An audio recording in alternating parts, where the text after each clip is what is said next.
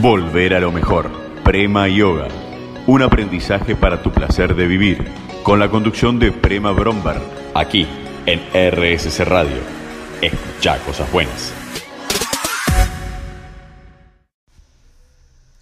Hola, ¿cómo estás? Bienvenido, bienvenida a este nuevo episodio en RSC Radio. Escuchar cosas buenas, volver a lo mejor volver a conectarnos con nuestra naturaleza, que es esencialmente espiritual, volver a percibir nuestro espacio sagrado.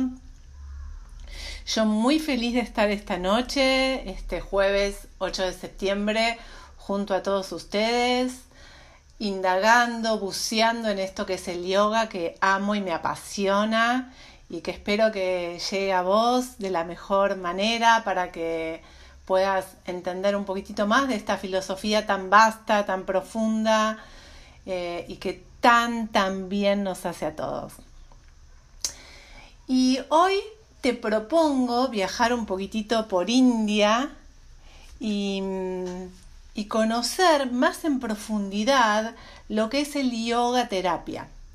El yoga terapia, vamos a ver hoy que a diferencia del yoga tradicional, es eh, utilizar las herramientas que tiene el yoga para distintos tratamientos terapéuticos, ¿sí? Entonces, si pensamos que vamos a usar el yoga como una herramienta terapéutica, lo primero que me imagino que estás pensando es que qué importante es, por un lado, entender qué patología está cursando la persona que viene a hacer esta consulta terapéutica.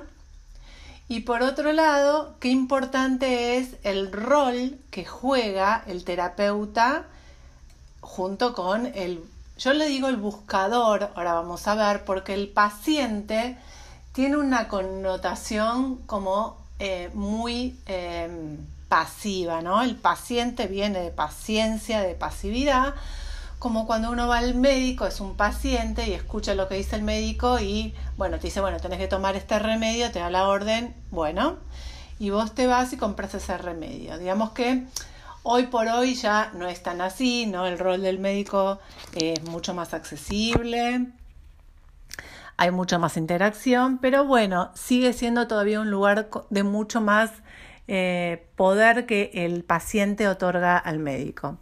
En cambio, cuando nosotros vamos a abordar el espacio del yoga terapia como un espacio, un abordaje eh, entre el terapeuta y el buscador, que te digo buscador, esta palabrita para mí es mágica, ¿sí? Registrala, buscador. ¿Quién es un buscador?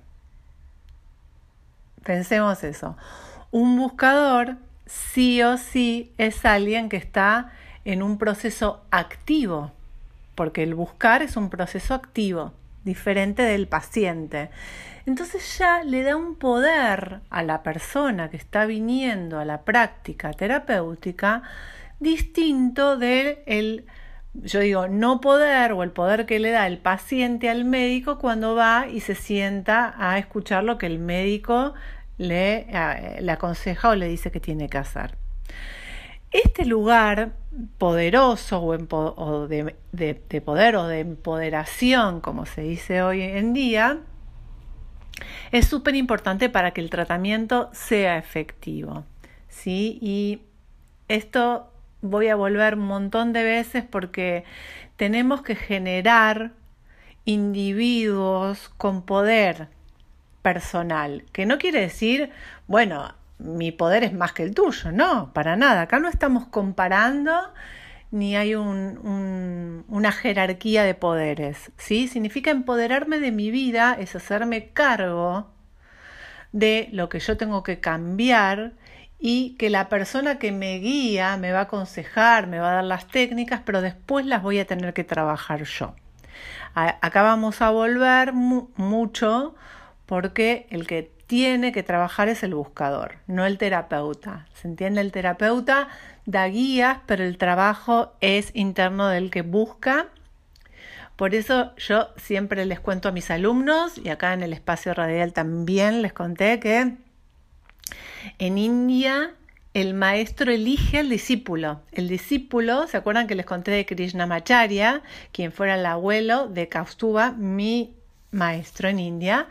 Viajó desde el sur de India, Chennai, hasta el norte de India, sur de Tíbet, eh, unos cuantos meses, y eh, para encontrarse con su maestro, que él en ese momento no sabía quién era, pero tuvo esa intuición, y el maestro lo, probó, le hizo un par de, de, ejercicios, digo yo, exactamente uno no sabe qué, pero sí de, em, de pasos a seguir para probar a ver si él iba a estar a la altura de las circunstancias para poder estudiar tanto con y en tanta profundidad como lo ha hecho. Y de hecho, Krishnamacharya hizo lo mismo con su hijo, de, el, padre de Kaustuba, ¿sí? Eh,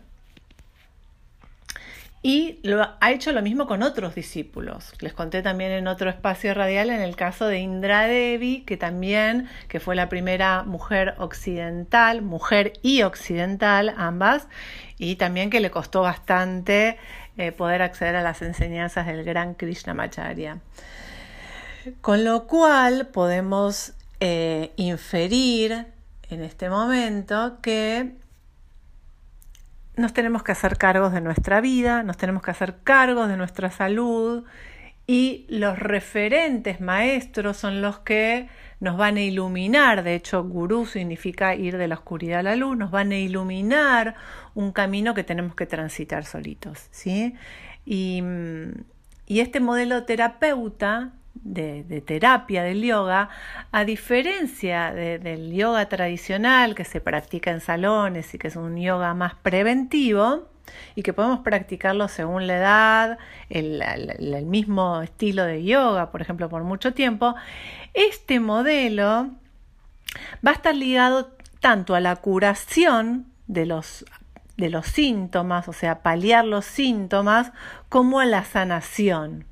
La sanación es un proceso mucho más largo y de mucho más compromiso, pero el yoga terapeuta que está muy bien formado y en la tradición nuestra de Krishnamacharya tenemos eh, muchas herramientas y mucho compromiso con esta transformación, vamos a ayudar al buscador en la medida que esté disponible, que haya tela, digo yo, para trabajar, ir hacia el camino de la sanación. ¿sí? La curación es, bueno, eh, por ejemplo, estoy constipado, tengo una constipación crónica, bueno, ¿cómo puedo hacer? Bueno, yo te puedo dar prácticas para que vos hagas a la mañana, eh, antes del amanecer, en ayunas, eh, tanto con herramientas de alimentos que ingerís, como con prácticas depurativas físicas. Eso te ayudaría a ¿no? paliar los síntomas y a ir como soltando ese lugar de retención crónica que vos tenés con respecto a, al no poder ir de cuerpo. Pero el proceso de sanación es mucho más largo, como te dije, requiere mayor compromiso porque ahí vamos a ir a la raíz de lo que vos retenés. La retención podría estar vista como un apego, ¿no? Como yo me agarro de algo y no lo quiero soltar. Entonces ahí tendríamos que revisar en el proceso de tu vida a qué cosas te aferras y eh, cuáles son tus miedos a soltarlas, ¿no? Desde la niñez, desde aspectos este, familiares, uno va eh, indagando mucho más, ¿sí? Esto es como para que vos tengas idea que el proceso del yoga terapia es muy profundo y está en cada uno de los buscadores que se acerca a los terapeutas a ver desde dónde quiere abordarlo, cuándo puede ir, cuánto puede ir abriéndose en este camino de sanación o de curación. Y vuelvo a decirte lo, lo más importante antes de cerrar este bloque es la relación del buscador con el terapeuta es lo más importante para que el proceso sea exitoso. Te dejo con buena música y nos reencontramos en unos minutitos.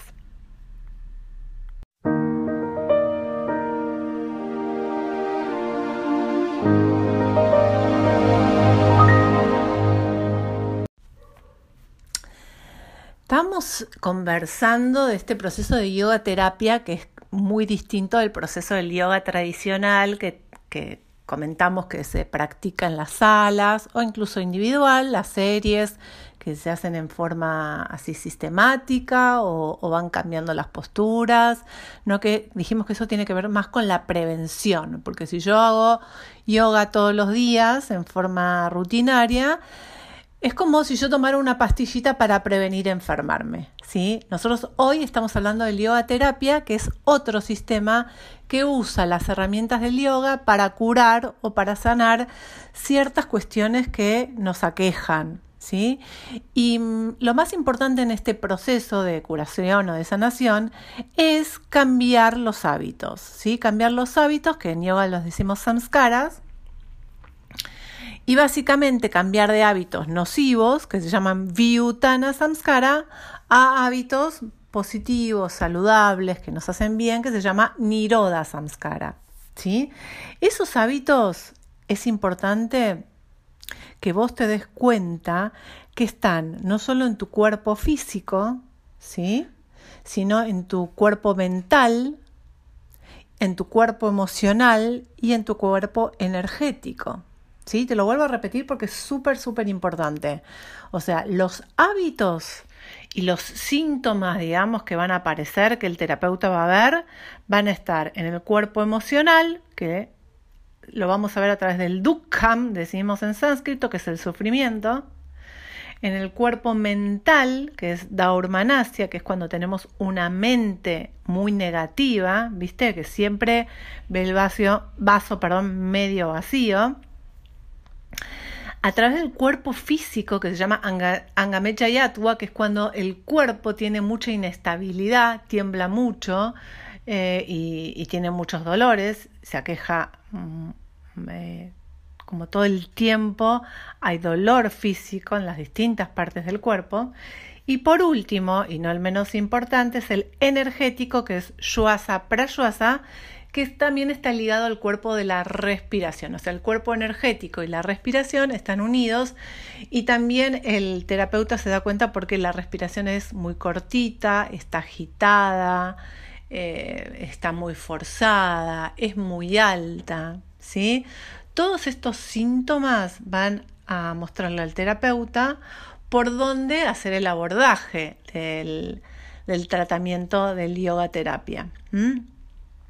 Y también el terapeuta, lo que nosotros vemos, vemos a la persona y también charlamos. Es muy importante esta charla que hacemos. Por eso el yoga terapéutico es de uno a uno, a diferencia del yoga tradicional. Porque hay una primera entrevista donde yo, por ejemplo, tengo un cuestionario que le entrego a los buscadores antes de que vengan a la entrevista, ellos tienen que completarlo y en base a ese cuestionario nosotros charlamos de cómo son sus hábitos, de todo, desde lo que hacen desde que se levantan, cómo es la comida, cómo van de cuerpo, cómo es la energía durante el día, qué remedios toman, qué actividades físicas hacen, cómo son sus procesos mentales, cómo, cómo registran su mente, cómo registran sus emociones, cómo es su vida social. Bueno, imagínate todo lo que este, podemos indagar en ese, en ese primer encuentro que generalmente es de una hora y media, donde tengo un primer pantallazo de quién es esta persona que está enfrente mía. ¿Y por qué es tan importante este encuentro? Porque muchas veces una persona cree, ¿sí? Que eh, eh, hay cosas que son para ellos eh, naturales y en realidad son habituales y no son naturales ni saludables. Por ejemplo, muchos, muchos buscadores, cuando yo les digo qué remedios toman, se olvidan de contarme los remedios que toman. ¿sí? Por ejemplo, si toman analgésicos o si toman alguna pastilla para ayudar a conciliar el sueño, no lo registran, ¿sí? salvo que sea un remedio especial, por ejemplo, para el colesterol o alta presión. Quizás esos que son mm, como más específicos y que se toman mucho más regulares, Sí, me cuentan, pero hay otros que no. O, por ejemplo, me dicen, yo le digo, eh, ¿cómo vas de cuerpo? Sí, bien. Bueno, ¿vas todos los días? No, no, a veces cada dos, tres días, a veces cuatro días. Y, o sea, no hay una conciencia de que si yo no evacúo todos los días, o sea, no eh, relajo mi intestino para que pueda vaciarse todos los días, no hay salud, porque yo sigo acumulando toxinas en el organismo. Bueno, todo esto la mayoría de la gente que viene a las consultas del yoga no lo conoce.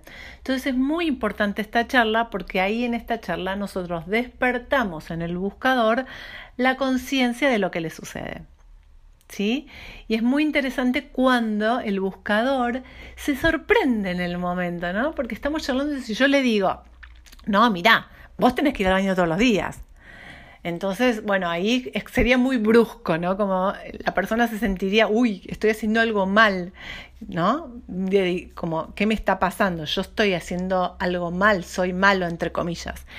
Y la conciencia sería distinta, sería, mm, mira, ¿cómo podemos ayudarte para que en salud, así como vos te lavas los dientes todos los días, comes alimentos todos los días, si en el mejor de los casos te bañas todos los días, también deberías evacuar intestinos todos los días. Y eso te ayudaría un montón a otras cosas. A veces hay dolores, por ejemplo, crónicos de cabeza, migrañas, que aparecen porque la persona es constipada y no se da cuenta que ya al aligerar el intestino se relaja mucho más también la zona de la cabeza. Entonces, eh, este es un ejemplo, pero como para que vos tengas una idea de todo lo que se descubre en esta primer consulta. ¿sí? Y, otra de las cosas que también en esta primer consulta y más adelante van empezando a aparecer son los obstáculos. ¿sí? Estos obstáculos que nos aparecen en el camino en forma repetitiva son como esas piedras, ¿no? Que están en el camino, en la rueda, que siempre vuelven, ¿no? Que decimos, bueno, otra vez caemos en este mismo lugar. Y ahí ponemos una lupa y, nos ayuda a indagar qué está pasando. Porque a veces empezamos un tratamiento muy bien y al rato, bueno, de nuevo caemos en estos mismos obstáculos que en nuestro modelo de yoga terapia lo llamamos antarayas. Y, te voy a contar cuáles son como los más eh, conocidos, ¿no? Como eh, aparecen enfermedades repetitivas, físicas, aparece un estancamiento mental como segundo punto, como empezamos un, tratamiento de yoga terapia y nos va muy bien y después al punto, uff, nos estancamos mentalmente y no avanzamos.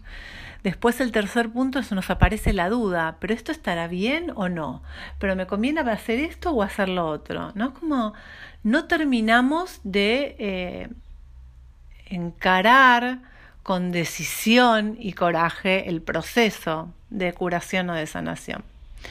El cuarto punto es cuando estamos en apuro, pramada se llama, siempre estamos mirando hacia adelante, entonces estamos apurados y no terminamos de hacer lo que tenemos que hacer en forma correcta, ¿no? Como que ya queremos sanarnos pero sin hacer todo el proceso y la realidad es que eso es imposible y no ocurre de esa manera.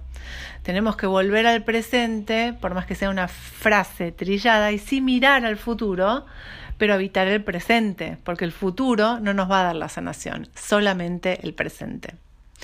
Otro punto, que es el quinto, es la pereza física, que se llama alasia. Entonces yo puedo mentalmente querer hacer el trabajo, el tratamiento, pero no me quiero levantar de la cama, no quiero moverme, no quiero hacer asanas, no quiero respirar. Y bueno, si no hacemos la práctica, evidentemente que solamente con la teoría no vamos a poder llegar a un proceso de sanación o de curación.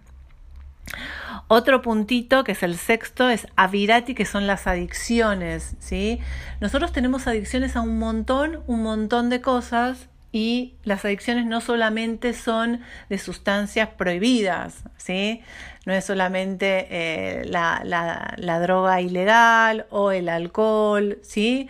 Sino que tenemos adicciones, por ejemplo, a quedarnos tarde mirando la tele, a estar con el celular más de lo que corresponde, adicciones a la comida, adicciones a ciertas personas nocivas y comportamientos. Así que tenemos que encontrar que es ese lugar que nos atrapa y no podemos salir. Eso sería la adicción. Después tenemos em, otro puntito que es muy interesante, que lo voy, a, lo voy a contar chiquitito acá y después en algún otro momento lo vamos a, trabajar en más profundidad, que es el enganche con el ego la falsa identidad, que es que yo me creo que soy eso que em, lo único que soy es mi ego, mi personalidad. El proceso de terapia a través del yoga busca ir como limpiando esas capitas de la personalidad que tenemos, de todos los roles sociales que habitamos para encontrar al ser.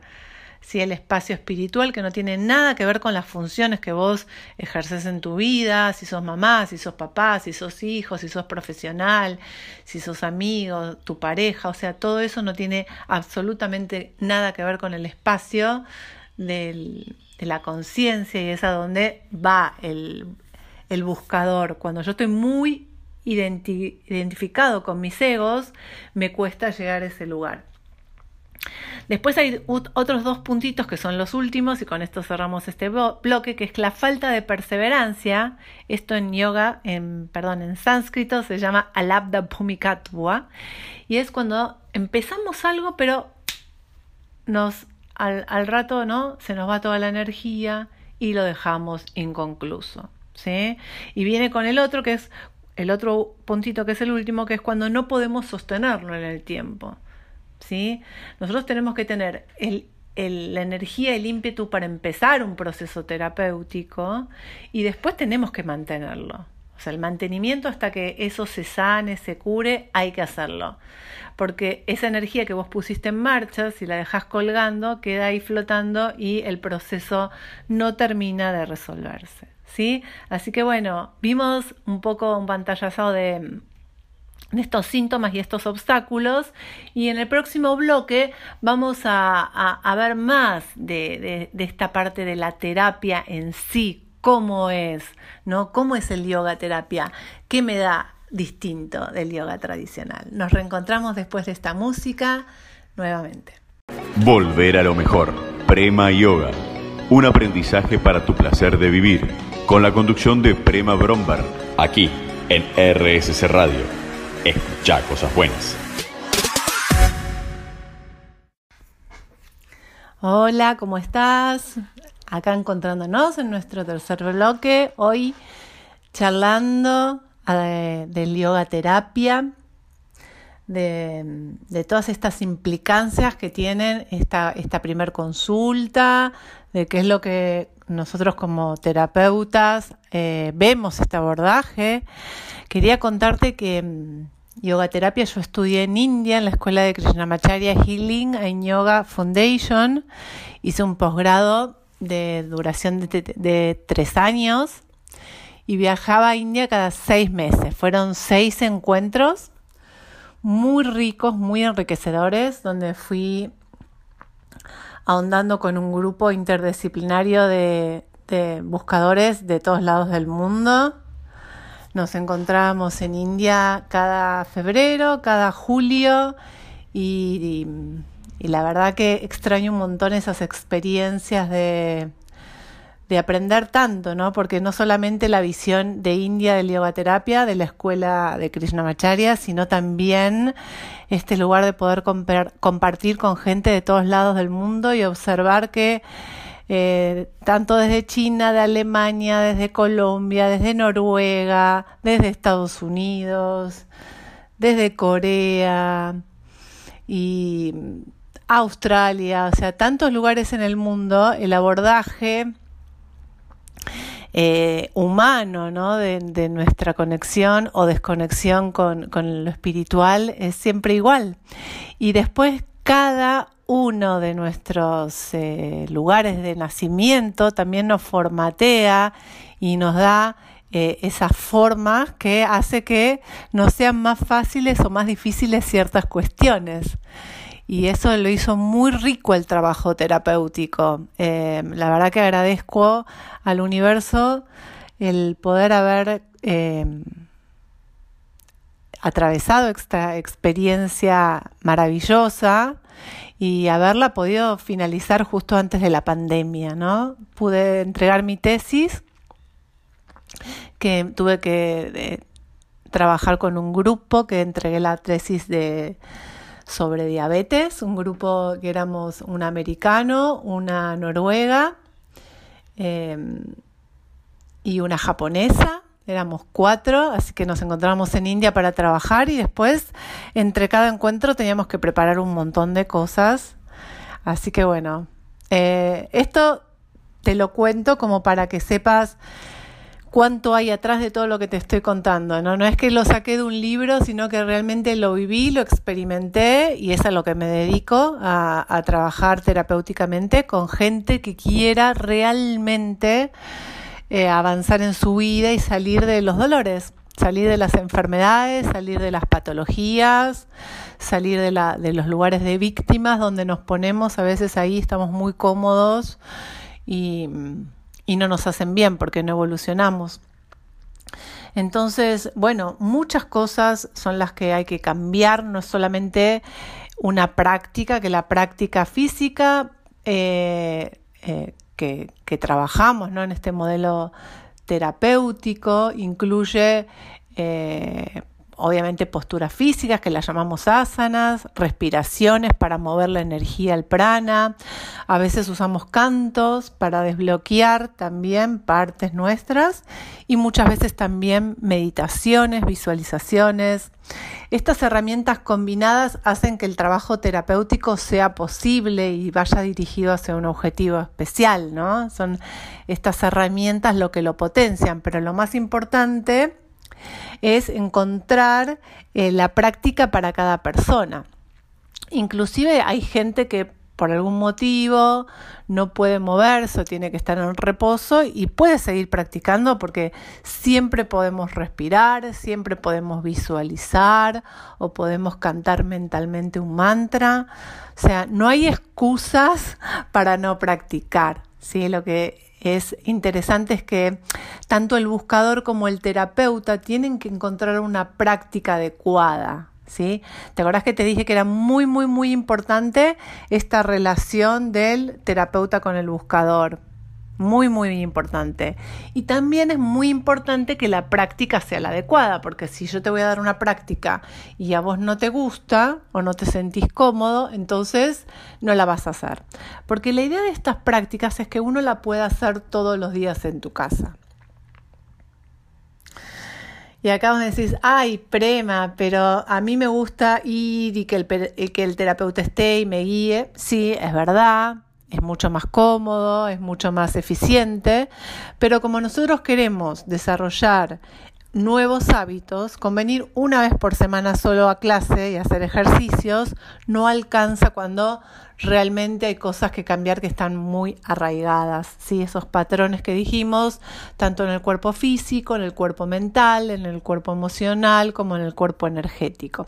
Entonces, si bien eh, muchas veces yo necesito que mis eh, buscadores vengan a mi estudio y charlamos y practicamos. También necesito que tengan el hábito de hacer sus prácticas en sus hogares. Te voy a contar una anécdota que es muy interesante que Krishnamacharya, bueno, imagínate la cantidad de buscadores que lo iban a, ver. En su momento al principio eran la mayoría de India, después empezaron a venir mucha gente de afuera, muchos europeos. Y en una de de esos viajes desde Europa a India llegó un señor que era un empresario que estaba muy eh, atareado, con muy poco tiempo. Y esto nos, nos, nos contaba Kaustu, Kaustuba, mi, mi profe, como te digo, con el que estudié el posgrado en yoga terapia, nos iba contando muchas anécdotas de su papá, de su abuelo, y esta anécdota de su abuelo hizo que eh, el abuelo le diera una práctica a esta persona muy, muy, muy cortita. Eran unos, no sé si llegaban a cinco minutos de práctica. Y, y podemos pensar, bueno, ¿qué hacemos con cinco minutos de práctica? Bueno, no importa, porque cinco minutos de práctica es poner el foco y la conciencia en este proceso. Lo más importante es entender que queremos revertir algo que nos duele y nos molesta, sí que nos hace mal. Pero de aquí que acá no termina la historia. La historia hace que este buen hombre se dio cuenta que esos cinco minutos eran muy poco. Entonces fue al segundo encuentro con Krishnamacharya diciéndole que quería que la práctica sea un poco más larga. Y así Krishnamacharya fue incrementando la práctica de a poco hasta que llegó a una práctica coherente que decimos entre unos 30 y 40 minutos para practicar todos los días, eh, cada uno solo en sus hogares, es como el, lugar como más eh, al, al, donde deberíamos aspirar, ¿sí? Aspirar. Y, qué lindo es cuando yo te cuento esto, me emociono, porque realmente nosotros estamos inmersos en una sociedad que es todo, eh, todo ya, como te decía, miramos el futuro y queremos que sea ahora. ¿Sí? Miramos una revista de una playa hermosa y queremos estar ahí.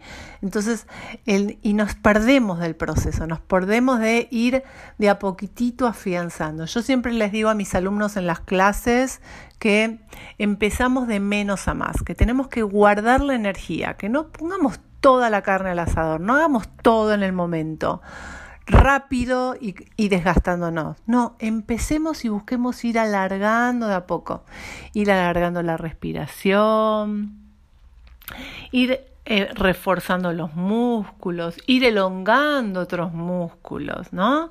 Y deberíamos terminar la clase mucho más energéticos de lo que comenzamos, ¿sí? Y, y ese es el verdadero lugar y cuando nosotros sabemos y vemos que eso ocurre es que, bueno, ya estamos yendo en la dirección correcta y estamos trabajando el yoga como tiene que ser trabajado, ¿sí? Como tiene que ser trabajado. Y bueno, y más allá de esta práctica que te digo que eh, es la que el terapeuta te va a dar para vos, para hacer en tu hogar, esta práctica combinada de herramientas. Bueno, después va a haber otras cosas que no tengan que ver exclusivamente con la práctica, que también vos tengas que cambiar para ayudar a este proceso, revisar la dieta, revisar el estilo de vida, revisar esto de las adicciones que hablamos antes. Eh, bueno, un montón de patrones mentales, ¿no? Nuestros apegos, nuestros miedos. Em, bueno, todo eso también va a ser parte del proceso en la medida que empezamos a practicar en forma consciente una práctica para cambiar nuestros samskaras o patrones negativos hacia patrones positivos, saludables. Bueno, vamos a, a, escuchar linda música, a que decante todo esto y nos encontramos en un ratito.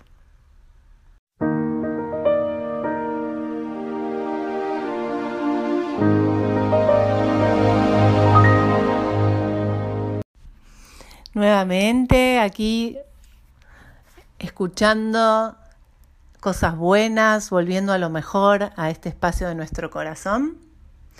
Y, quería en este bloque contarte para que sepas que estas prácticas terapéuticas eh, que están centradas en realmente en la persona y en lo que tiene que cambiar, a diferencia de las prácticas del yoga tradicional que se centran en Em, la prevención, también van a estar basadas en otras cuestiones que son importantes eh, tener en cuenta. Por ejemplo, el tiempo, una práctica no es lo mismo hacerla de día que de noche, cuando hace frío, cuando hace calor.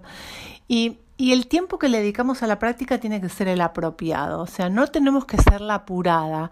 Una práctica no debería ser una obligación de sacármelo de encima. ¿Sí? Yo siempre le digo a los buscadores, disfruten de la práctica porque realmente están adueñándose del cambio en ese, en ese momento.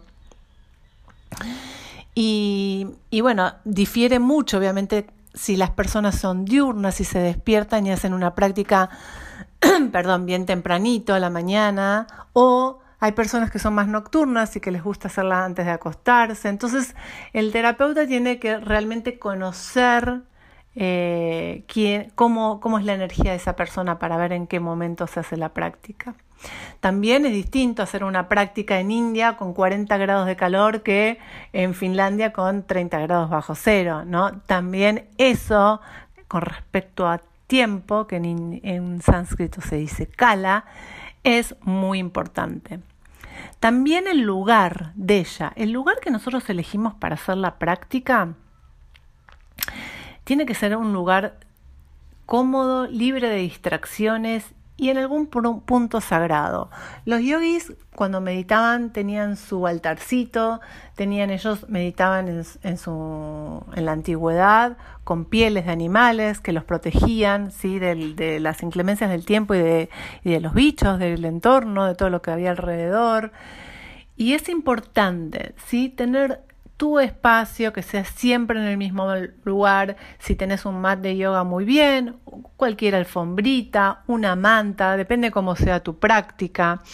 Pero eso le da una rutina, le da, hay gente que le gusta prender un incienso, prender una velita, depende el bhakti, digo, la devoción que cada uno le dé a la práctica. Si uno se conecta muy desde lo emocional, quizás tenga muchas ganas de hacer como este ritual. Hay gente que hace la práctica solamente por lo físico y no, no le interesa tanto andar en esto. Todo está bien, pero sí darle un marco. ¿sí? Quiere decir, no es que yo agarro el mat y lo pongo en la mitad de la cocina cuando estoy cocinando y voy a hacer mi práctica. ¿Sí? No. O en el baño. No. No no todo el mundo tiene un espacio en su hogar, más que cuando uno vive eh, con muchos habitantes en la casa, tener un, espacio para la práctica, pero uno puede inventarlo, puede, aunque sea en tu cuarto, puedes, no sé, correr un mueblecito, eh, en el verano puede ser un lugar al aire libre, y está bueno sentir ese espacio que vas a empezar a practicar, ¿no? Darle bueno, llega el momento de mi práctica, ¿sí? Todo ese espacio de, de, sagrado, de sacro, eh, está buenísimo que esté presente en, en la práctica. Después otra cuestión que también tenemos en cuenta es la edad la edad que practicamos. No es lo mismo una práctica que le damos a un joven como una práctica a una persona mayor. Y eso también está bueno saberlo porque mm, los terapeutas tenemos que tener mucho cuidado en eso, ¿no? Porque hay prácticas que son muy fuertes y también eh, la gente no está preparada y terminan lastimándose, o al revés, hay prácticas que son eh, demasiado suaves y si es alguien como más joven que necesita eh, más dinamismo, bueno, también hay que saber cómo organizar esa práctica. Es importante saber la energía que tiene la persona y las actividades que hace durante el día. Si hay una persona que está todo el día sentada, por ejemplo, un oficinista, no le voy a dar una práctica que esté más tiempo sentado. ¿sí? Tengo que ayudarle a compensar aquellas cuestiones que hacen forma repetitiva durante todo el día y que van generando patrones, eh, por supuesto, en el cuerpo. Entonces es muy importante ese lugar de saber qué actividad hace, qué deseos tiene con qué se conecta. Por ejemplo, si yo sé que alguien es devoto de la Virgen, le puedo dar un canto conectando con la energía de la Virgen, porque ese, esa energía le abre a la espiritualidad. Y si hay una persona que no cree en ninguna religión, puedo darle algún canto si quiero, o a veces yo los hago escuchar un mantra final a los alumnos cuando están en Shavasana, en la postura del descanso. A veces ellos cantan y ese canto tiene que hacer una conexión. Si nosotros no hacemos una conexión con el canto, no tiene ningún sentido. A veces sucede que la persona no quiere recibir el canto, a veces sucede que lo recibe y, no lo procesa en forma positiva al principio y después sí, a veces lo recibe con los brazos abiertos y con un gran abrazo. Y bueno, eso es lo que también hay que eh, observar, qué es lo que pasa ahí en ese lugar. Nosotros en India tenemos muchos cantos eh, de los Vedas, que son las antiguas enseñanzas, donde hay muchas deidades, que cada deidad nos trae una energía distinta. Lo que sucede acá es cuando yo uso los cantos con los buscadores, es que algunos lo reciben como algo muy, muy hermoso y muy amoroso, y hay algunos que lo sienten como muy ajeno, ¿no? Como cantarle a una deidad que no, no comulgan, que no conocen. Entonces, en ese caso, obviamente que no, no se dan los obvios y, y está todo muy bien. Entonces, eh, ese lugar de respeto es súper, súper, súper, súper importante que eh, como terapeutas respetemos en el otro.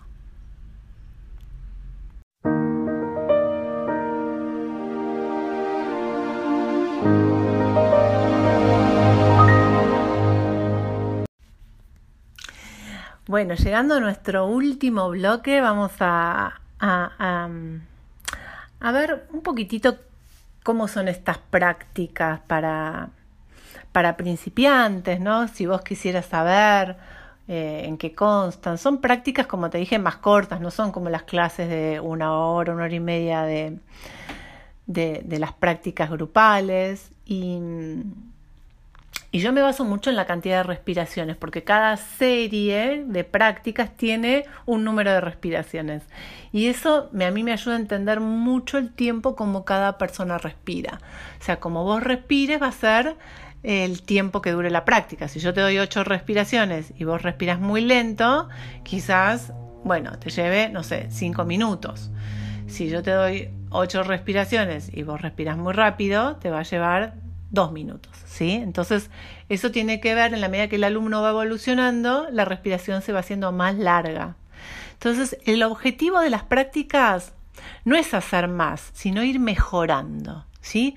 Darle más calidad a todo lo que hacemos, darle más calidad al cuerpo, darle más calidad a la mente de pensamientos eh, positivos, darle más calidad a las emociones, al mundo anímico, que se abra y empiece a soltar todo lo que está retenido y darle más calidad a la respiración.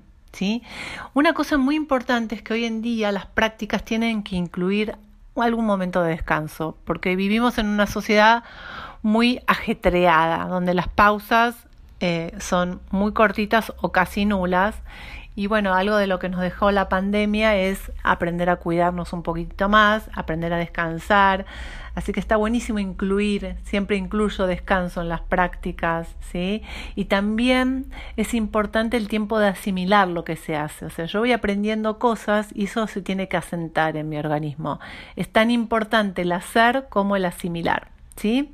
Entonces eso ahí siempre es espacio de, de internalizar Siempre las prácticas tendrían que incluir una ayuda para dormir bien, ¿no?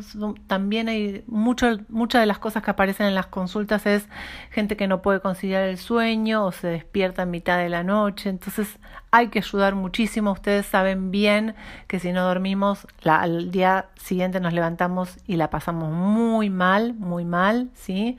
Entonces, eh, eso es importante. Y la práctica tiene que ser estructurada, tiene que tener pasos. Yo lo que hago es dibujar, hago dibujitos, que eso es algo de eh, heredado de, eh, de Desikachar, del hijo de Krishnamacharya, padre de Kaustuba. Nosotros tenemos en la formación en yoga este, aprender a dibujar y en el dibujar son monigotes haciendo asanas, te muestro con eso qué ejercicios quiero que hagas. Entonces esa, esa organización de la práctica hace que después vos la puedas hacer en tu casa.